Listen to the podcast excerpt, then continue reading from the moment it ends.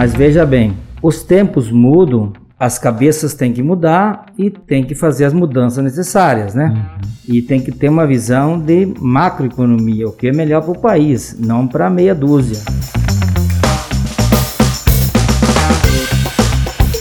Olá, seja bem-vindo a mais um podcast do Ponto de Prosa, o seu talk show semanal, transmitido ao vivo pela página Ponto News no Facebook e pelo canal Ponto News no YouTube. Você acompanha os cortes também pelo Spotify e pelo WhatsApp. Oferecimento Solo Certo Laboratório Agronômico. Entre em contato pelo 65 3549 2594. O Ponto de Prosa é apresentado por mim, Jorge Sepúlveda, e o jornalista convidado da semana é Robson Alex.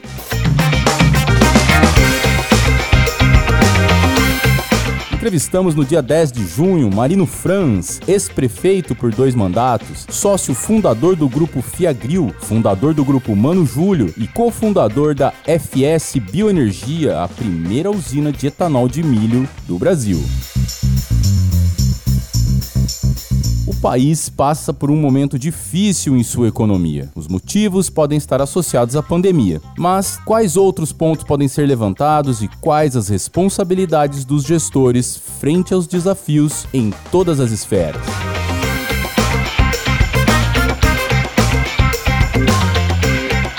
Este é o assunto que você ouve agora nos cortes do Prosa.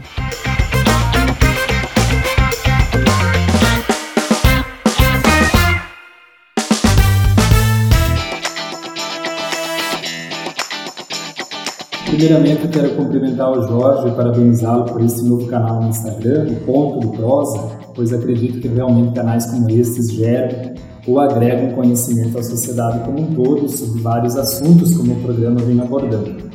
Parabéns mesmo, Jorge. Além de cumprimentar todos os que agora estão assistindo, quero cumprimentar de maneira muito especial também ao amigo, ex-prefeito e empresário de destaque em nível nacional, Marino França. Marina, para que eu possa encaminhar a minha pergunta, eu vou precisar, primeiramente, contextualizá-la um pouco. E aí eu digo que o Brasil iniciou lá em 2019 com o governo Bolsonaro um ciclo de nova esperança, de nova expectativa na retomada do desenvolvimento econômico, um sonho aí voltarmos às décadas de 2000 a 2010. No entanto, quando olhamos para o cenário econômico, dividimos ele sempre em duas grandes frentes, a micro e a macroeconomia.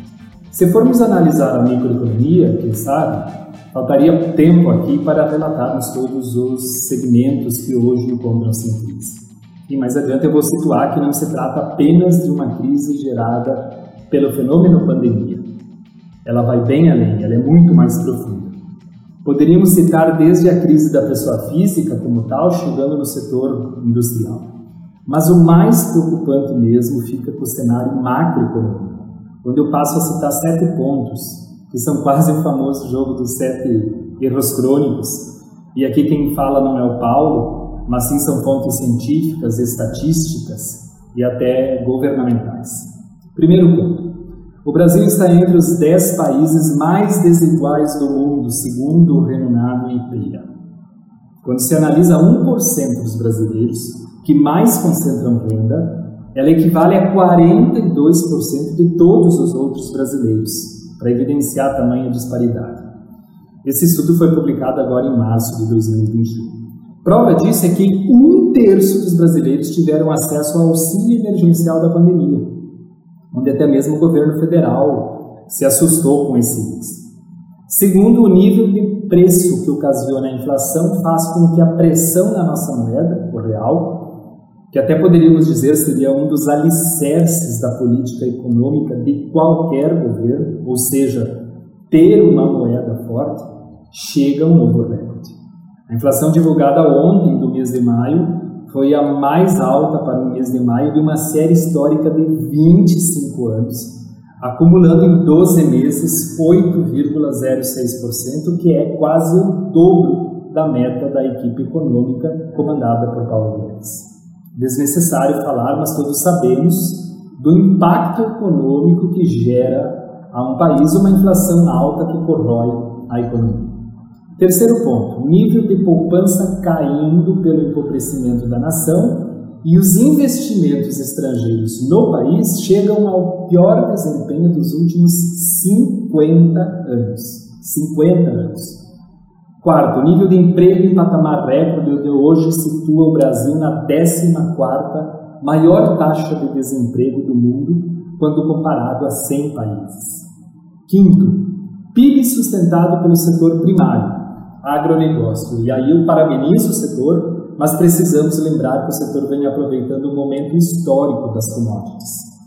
Em nível econômico, sabemos também que significa um PIB nacional ser sustentado pelo setor primário, sem desmerecer, mas desaparecendo, portanto, o impacto industrial e de serviços que movem uma economia em desenvolvimento. Sexto, política internacional sempre em rota de instabilidade. E sétimo, por fim, no meu setor, os piores indicadores possíveis na educação, mostrando um total desprezo à educação. Em 2013, por exemplo, os investimentos em PIB chegaram a quase 10 bilhões de reais. Já em 2021, não devem ultrapassar um bilhão. Hoje estão em 500 milhões são quase 5% só em 2013. Sem pesquisa não há desenvolvimento, não há inovação, e sabemos que o conhecimento hoje é a maior arma do mundo. Muitos acham, por exemplo, o corte de verbas ao IBGE realizar o Censo Brasil ser necessário, mas veja, o Brasil desde 2010 não se conhece. Como fazer políticas públicas quando não, não conhece-se a realidade? Como dividir impostos de maneira correta aos municípios onde hoje sequer Lucas do Rio Verde sabe realmente quantos habitantes tem? É um descaso total.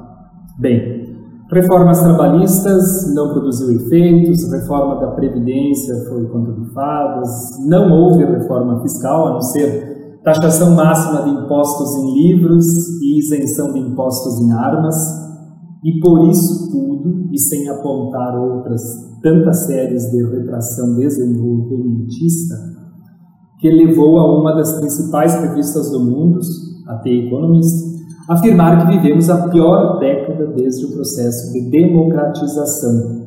O que esperar em nível de Brasil?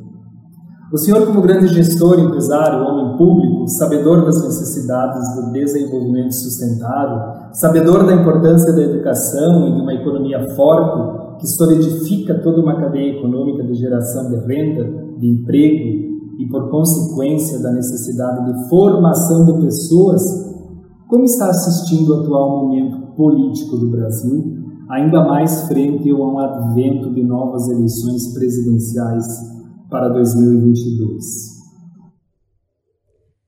Perfeito, é com o senhor, Simone. Na verdade, é uma aula, né?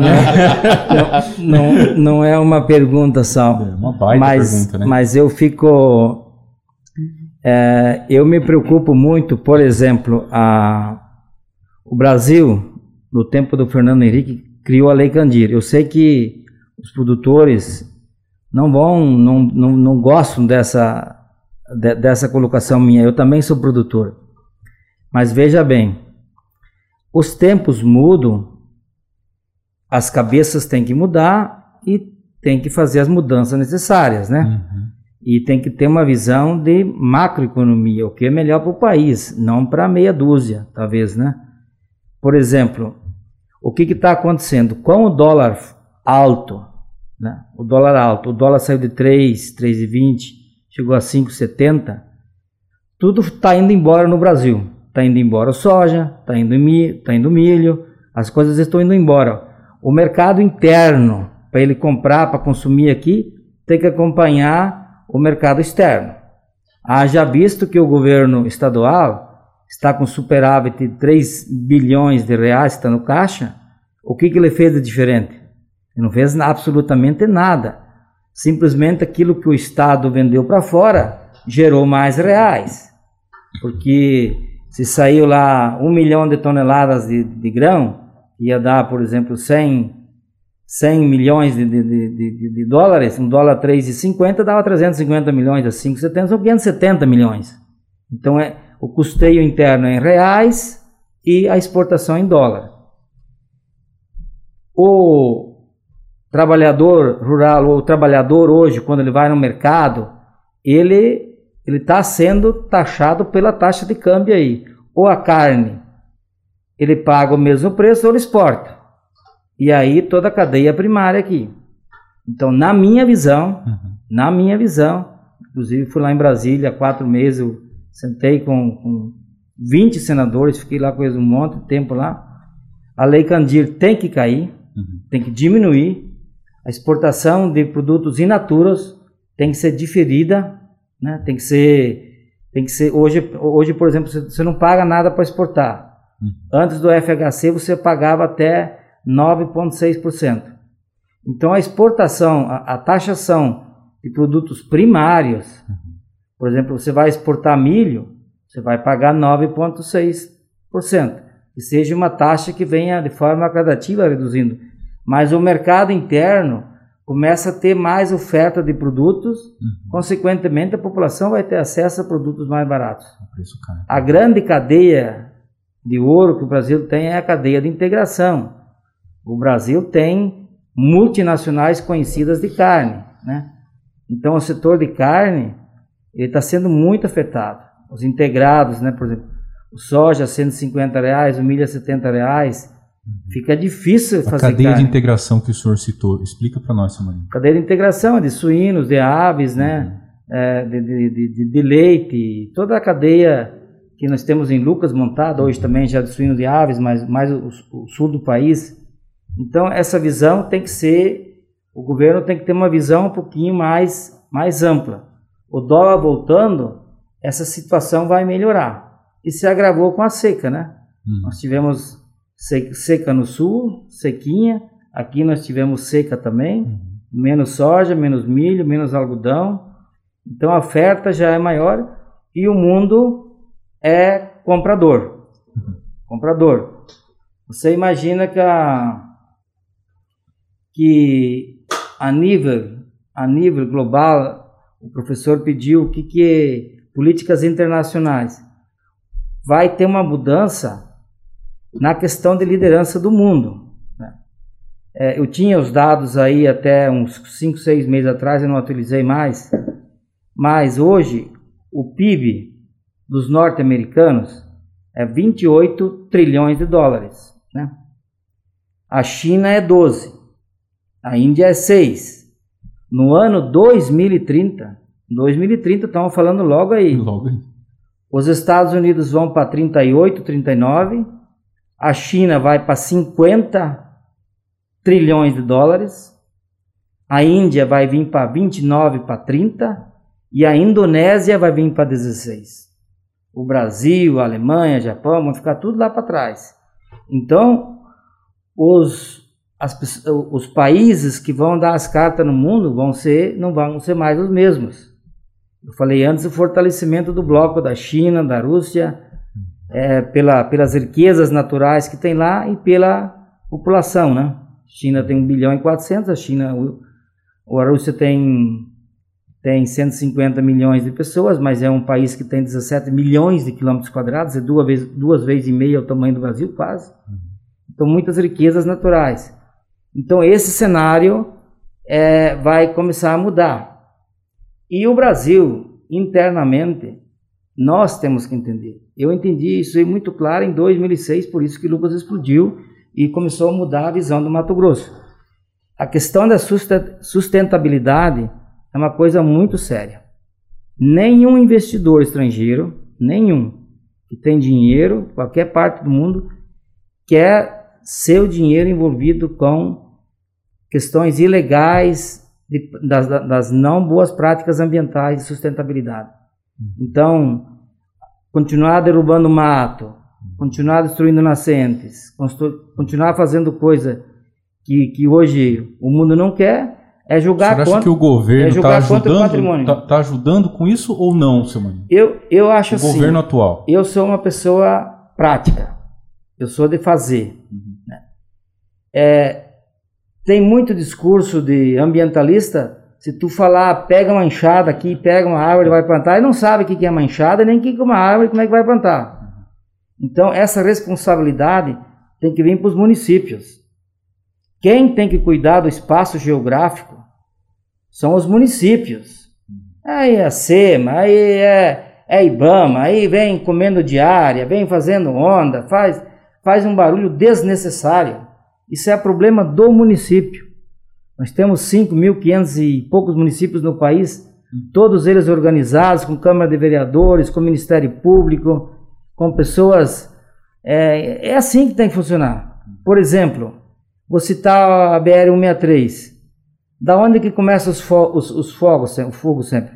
É das rodovias para dentro. Hum. Então, em cada município, o município vai ter que cuidar, vai ter que delegar, vai ter que delegar responsabilidade e recursos para que as coisas possam acontecer.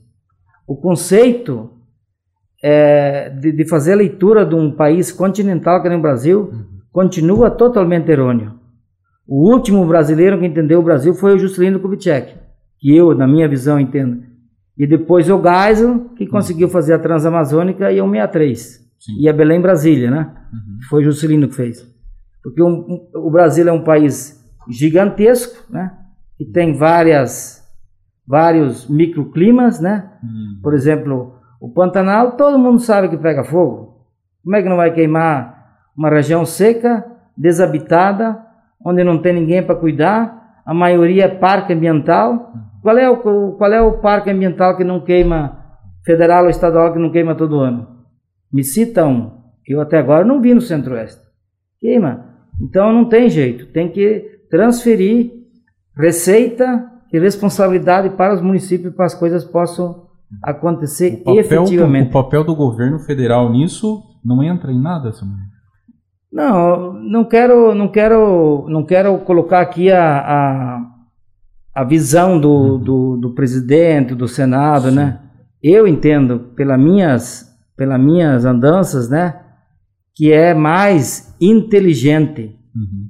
vender o Brasil como um país de potencial muito grande responsável e que vai costurar alianças duradouras dentro do contexto político global. Essa é a minha visão e assim tem que ser a visão do gestor máximo do país. Perfeitamente. Que aula, né? Boa, bacana. Você ouviu o podcast dos Cortes do Prosa. Ponto de prosa, se é assunto, a gente traz aqui.